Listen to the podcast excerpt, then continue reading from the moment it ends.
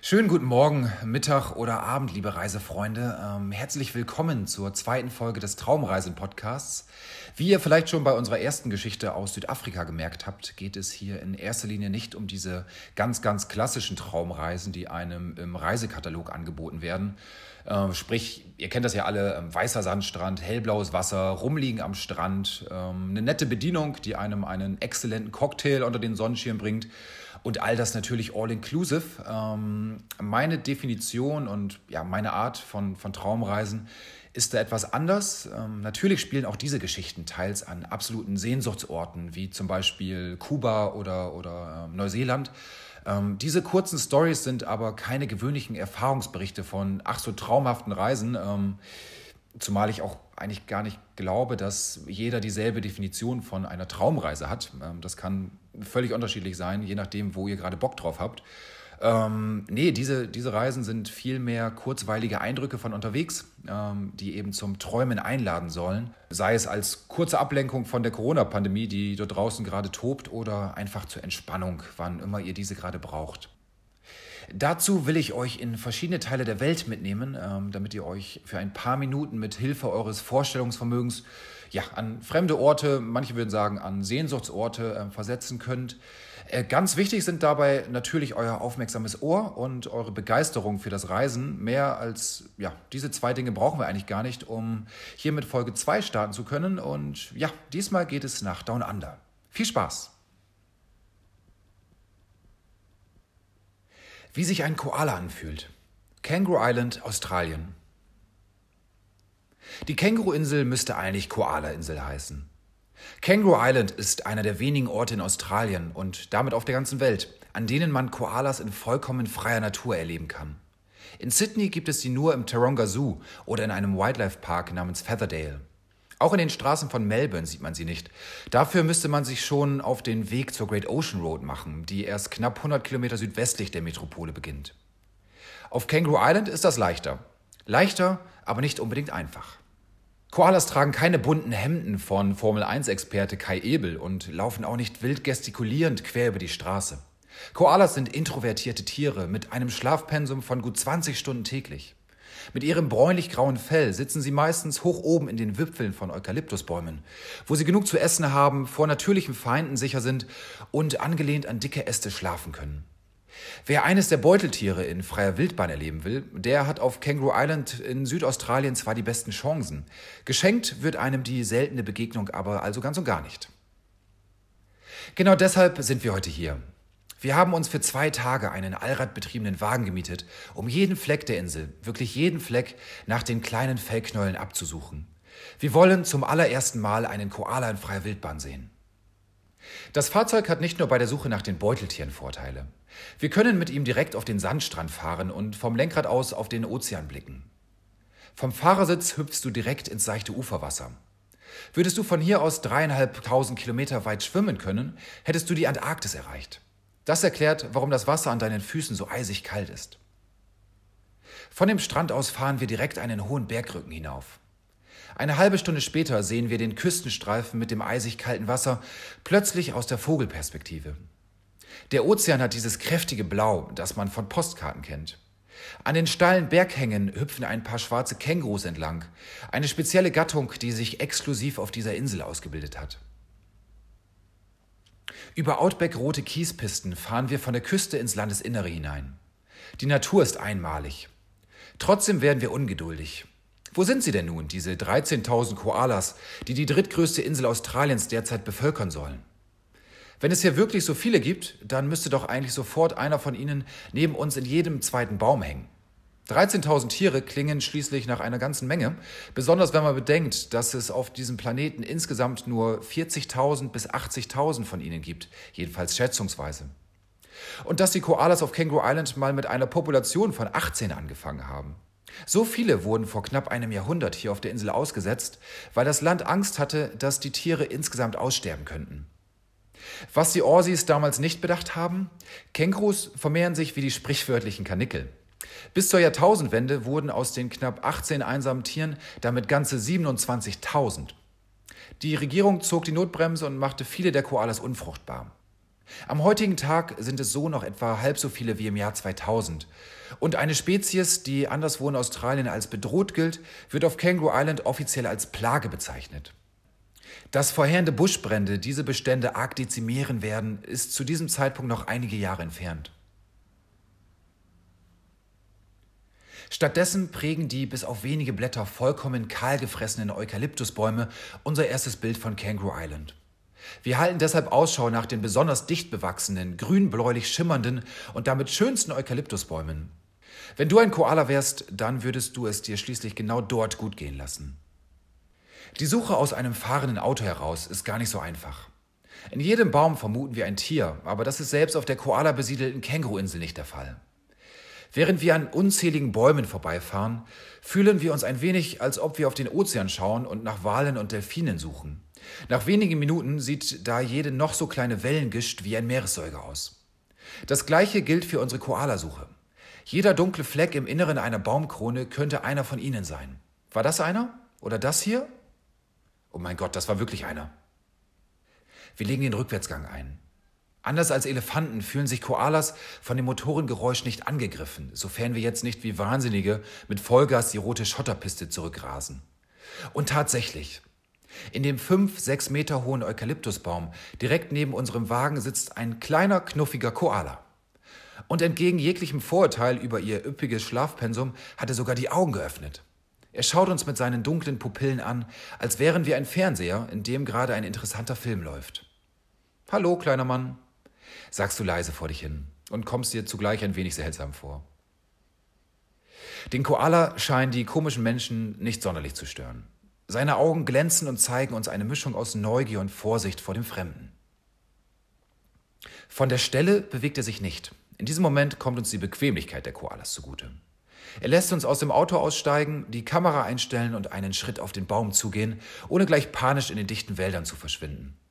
Unser allererster freilebender Koala. Wir haben ausreichend Zeit, um ihn genau zu inspizieren. Während er interessiert zurückstarrt, prägen wir uns jedes kleine Detail seines Aussehens ein. Sein Fell sieht unheimlich weich aus, seine Krallen dagegen sehr kräftig. Seine schwarze Nase ist an der Spitze abgekratzt und leicht rötlich, wohl vom Schaben an den Eukalyptusästen. Oder vielleicht sogar von einem Kampf um die Eukalyptusvorherrschaft in dieser Gegend? Man weiß es nicht. Wie ein wilder Kämpfer sieht das kleine, etwa 70 Zentimeter große Beuteltier allerdings ganz und gar nicht aus. Seine abstehenden Haare an den Ohren wirken genauso flauschig wie sein weißes Fell am Bauch und unter den Armen. Besonders entwaffnend ist aber nach wie vor sein Blick. Kleine Knopfaugen schauen aus dem dichten Gestrüpp in unsere Richtung. Und wir können uns kein Tier auf der Welt vorstellen, das weniger eine Plage darstellen könnte als dieser Koala. Noch stundenlang könnten wir einfach nur so dastehen und unseren neuen Freund bewundern. Aber wir wollen mehr. Mehr sehen, mehr Koalas und mehr von der Insel. Zurück hinter das Steuer unseres Allradwagens. Wir fahren in eine Bucht, die von Seelöwen bewohnt wird und deshalb Seal Bay genannt wird. Einige der Tiere wärmen sich in der Sonne auf. Sie haben sich etwas vom Ufer zurückgezogen und auf die Knochen eines Buckelwals gelegt, der hier vor 30 Jahren gestrandet ist. Wir beobachten eine Seelöwin, die mit ihrem Jungen in Richtung Wasser watschelt. Dann fahren wir weiter zu riesigen Sanddünen, die etwas von der Küste entfernt mitten im Land aufragen. Es sind kaum Touristen hier. Würden wir ringsum nicht die grüne Natur sehen, könnte man denken, wir stünden in der blanken Wüste. Diese Abgeschiedenheit. Neben unseren Fußspuren im Sand sehen wir nur Fußabdrücke von Möwen. Oben auf der höchsten Düne hören wir nichts außer unseren Atem und eine leise Stimme in uns, die sagt, dass es Zeit für den nächsten Koala ist. Also zurück ins Auto, weiter die Südküste der Insel entlang, bis vor uns ein Schild auftaucht mit der Aufschrift Koala Walk. Genau da wollen wir hin. Es ist beinahe am Dämmern. Wir müssen uns also beeilen, wenn wir noch ein paar Tiere bei Tageslicht erspähen wollen.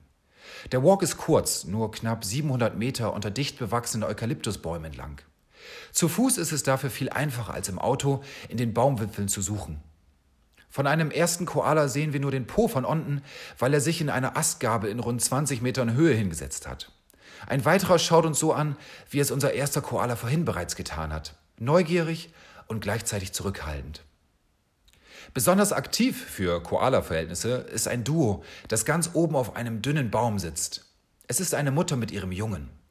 Es widerspricht unseren physikalischen Grundverständnissen, wie es die beiden schaffen, auf der Spitze eines senkrechten, superdünnen, meterlangen Astes zu sitzen, der vielleicht einen Durchmesser von fünf Zentimetern hat. Aber die beiden sind ganz entspannt. Der Junge klammert sich mit einer Hand an den Bauch seiner Mama, die sich an dem Ast festhält. Beide beugen sich zu einem dichten Wuchs Eukalyptusblätter hinüber und futtern in aller Seelenruhe. In gut 15 Metern Höhe, ohne jegliche Sicherung. Das hier ist besser als jeder Zirkus. Der Sprössling lässt die Mutter los, klettert den langen Ast ein wenig hinunter und krallt sich dort nun selbst fest. Nun sehen die beiden aus wie zwei Synchronschwimmer. Die Mama lehnt sich nach hinten und greift über Kopf nach weiteren Eukalyptusblättern. Der Sohnemann macht es ihr nach. Aus dem Kleinen wird eines Tages ein mutiger Koala werden. Klettern kann er schon wie die Großen. Wir verabschieden uns von den beiden und gehen zurück zum Wagen. Als wir wieder im Auto sitzen, geht in dem Moment die Sonne unter. Letzter Halt des Tages ist deshalb nur noch unser einfaches Hostel in der Inselhauptstadt Kings Code, bevor es am nächsten Tag weiter auf Koalasuche geht. Bis zur Unterkunft ist es allerdings noch ein langer Weg. Nicht nur wegen der Kilometer, sondern auch wegen eines anderen Phänomens, das typisch ist für Nationalparkgegenden in Australien. Sobald es dämmert, springen lauter Kängurus und Wallabies an den Straßenrand und von dort nicht selten vor unser Auto, wenn sie den Lichtkegel der Scheinwerfer entdecken. Wir überstehen die zweistündige Fahrt einmal quer vom Südwesten in den Nordosten von Kangaroo Island ohne Roadkill, wie es die Australier nennen.